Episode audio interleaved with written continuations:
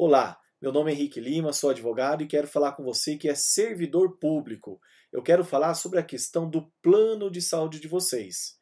Às vezes eu abordo a questão de quando o plano de saúde não dá alguma cobertura que você precisaria, mas o tema de agora é um pouquinho diferente.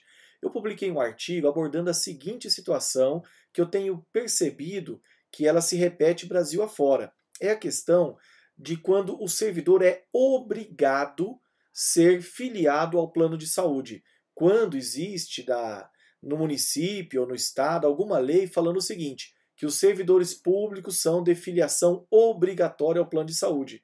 E qual que é o problema disso? Fala, doutor, mas qual é o problema de ser filiação obrigatória? O problema é que, junto com a filiação obrigatória, tem a contribuição, que também é obrigatória. E daí qual que a questão? Às vezes o servidor não quer aquela contribuição, não quer aquele plano de saúde.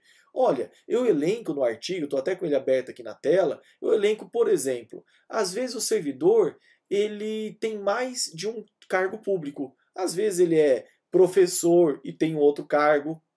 Às vezes ele é professor em dois cargos. Às vezes o cônjuge também é servidor público.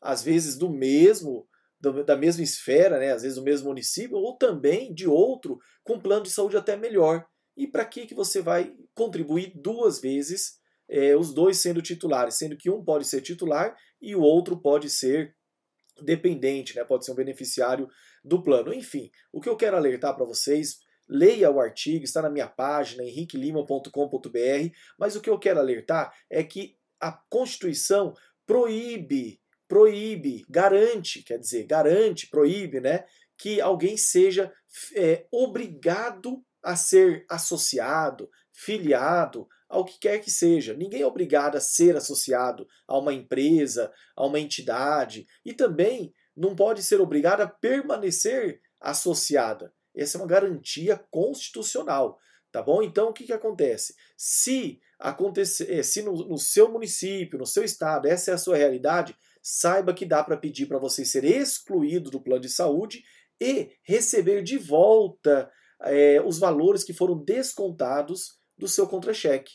É claro que eu tenho que o advogado que você contratar vai ter que analisar. Olha, mas ele usou o plano de saúde? Ele não usou? Se usou, foi muito esporadicamente? Usou com frequência? Quanto tempo não usa? Enfim, são alguns detalhes que você precisa se atentar. Mas saiba que tem condição de você receber de volta as contribuições que foram feitas ao plano de saúde. Tá bom? Forte abraço, espero que tenha chamado a sua atenção para esse ponto. Leia o artigo que eu vou colocar o link na descrição. E por favor, inscreva-se no meu canal que eu estou frequentemente publicando é, alguns assuntos jurídicos do dia a dia dos cidadãos. Forte abraço e obrigado.